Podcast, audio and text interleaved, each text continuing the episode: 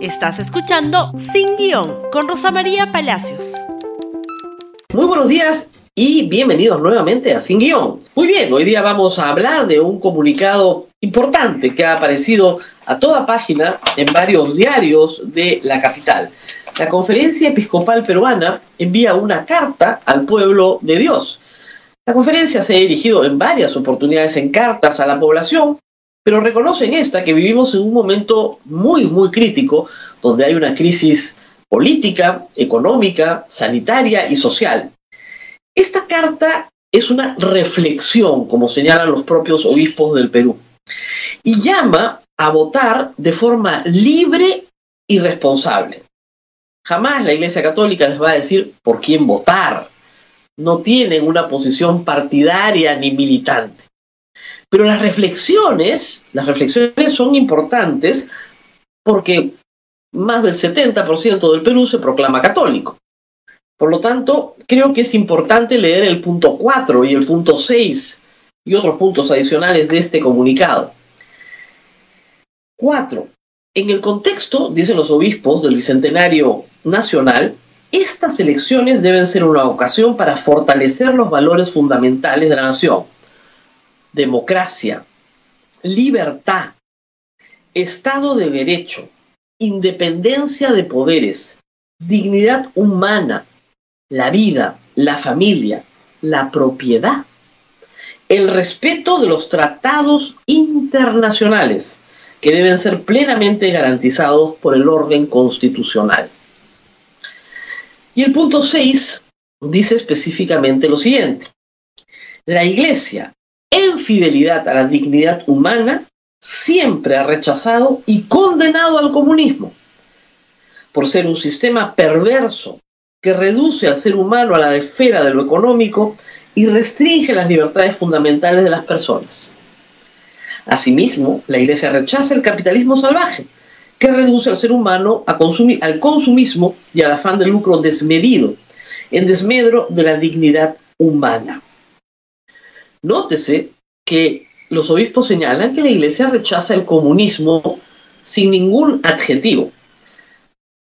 No rechaza el capitalismo, rechaza el capitalismo salvaje, ¿no es cierto?, que vulnera la dignidad humana.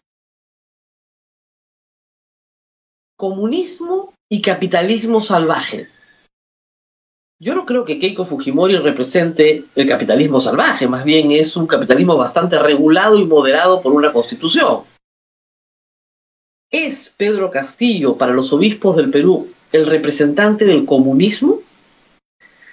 Pedro Castillo postula por un partido político que tiene un ideario programa presentado como plan de gobierno al Jurado Nacional de Elecciones. En el capítulo 1 definen la naturaleza de su partido y dicen claramente, Perú Libre es una organización de izquierda socialista que reafirma su corriente ideológica, política y programática.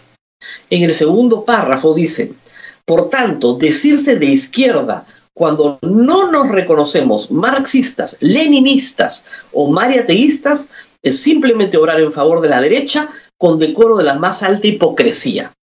Es decir, es un partido que se declara socialista en términos marxistas, leninistas o mariateístas. El marxismo, en el siglo XIX, postula que el comunismo, que es un estadio final de una lucha, generará una sociedad sin clases y sin capital, luego de una lucha de clases, donde finalmente el proletariado debe vencer. Lenin que tenía que aplicar las ideas de Marx en una Rusia que no tenía todavía proletariado, sino una sociedad feudal, considera que la vía para llegar al comunismo, al lejano comunismo, es un socialismo que establezca que el, el proletariado tiene la dictadura, que prevalece sobre la explotación, ¿no es cierto?, de otras clases que han sido anteriormente explotadas. Entonces, lo que nos está diciendo Cerrón, además acá, es que la utopía comunista no es utopía para él. Y está más adelante. Y lo dice claramente en relación a la religión. Eh, lamentablemente dice que estos principios claros son para ellos democráticos. Pero si uno se considera marxista, leninista, la democracia en realidad no es más que una vía más para alcanzar el poder y no un estado en el que tengas que permanecer de manera perpetua. De ahí la palabra del señor Bermejo que expresa ese sentimiento. Una vez que tomas el poder, no vas a venir con pelutrices democráticas. El señor Castillo se ha apartado ayer del señor Bermejo, no lo reconoce a pesar de que es su congresista, congresista de su misma agrupación, y por otro lado se aparta también del señor Cerrón. Pero reiteremos, la ideología en este caso pesa. Y acá dice claramente, decirse de izquierda cuando no nos reconocemos marxistas, leninistas o mariateguistas es simplemente obrar en favor de la derecha con decoro de la más alta hipocresía. Entonces está claro. El siguiente párrafo del ideario programa dice lo siguiente.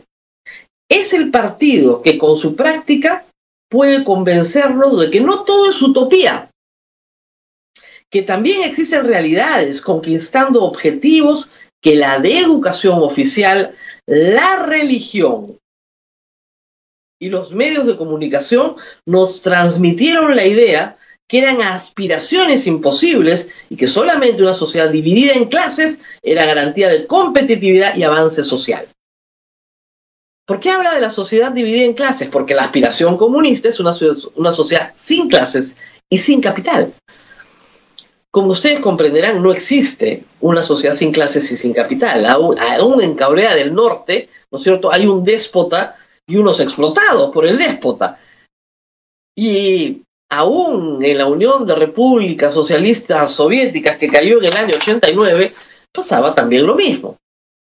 Reitero, el punto 6 de los obispos dice, la Iglesia, en fidelidad a la dignidad humana, siempre ha rechazado y condenado al comunismo por ser un sistema perverso que reduce al ser humano a la esfera de lo económico y restringe las libertades fundamentales. Creo que hacer una conexión entre el ideario programa y la carta, exhortación, reflexión de los obispos del Perú es bastante claro. Aun cuando aquí no se usa la palabra comunista, al hacer referencia al marxismo-leninismo, creo que queda bastante claro a qué están haciendo referencias y sobre todo a eh, reivindicar como una realidad, ¿no es cierto?, una sociedad sin clases, que es lo que plantea el tercer párrafo de la página inicial, de la página 2 del ideario programa. ¿Qué más dicen los obispos? Y con esto hay que ir concluyendo. Para fortalecer la democracia, se necesita una ciudadanía activa, proactiva, vigilante, que esté muy atenta para preservar el orden democrático ante cualquier intento de quebrantarlo. Es decir, lo que la Iglesia pide es que los ciudadanos participen activamente en política y que traten por todos los medios de evitar cualquier quebranto a la democracia, basada en la separación de poderes, en el Estado de Derecho, en el respeto a la dignidad humana, en la defensa de la propiedad privada y en el respeto a los tratados internacionales. Todo esto está en este comunicado. Dice la Iglesia también en su primer punto, y esto hay que recordarlo, que es un deber ciudadano ir a votar y emitir un voto responsable pensando en el presente y en el futuro del país. Omite, creo expresamente, pensar en el pasado del país. Creo que el comunicado es claro, está publicado en varios, en varios medios de comunicación y pueden ayudar a mejorar su discernimiento en esta campaña electoral. Muy bien, compartan este programa en Facebook, Twitter, Instagram y YouTube y nos vemos nuevamente el día de mañana. Hasta pronto. Gracias por escuchar Sin Guión con Rosa María Palacios. Suscríbete para que disfrutes más contenidos.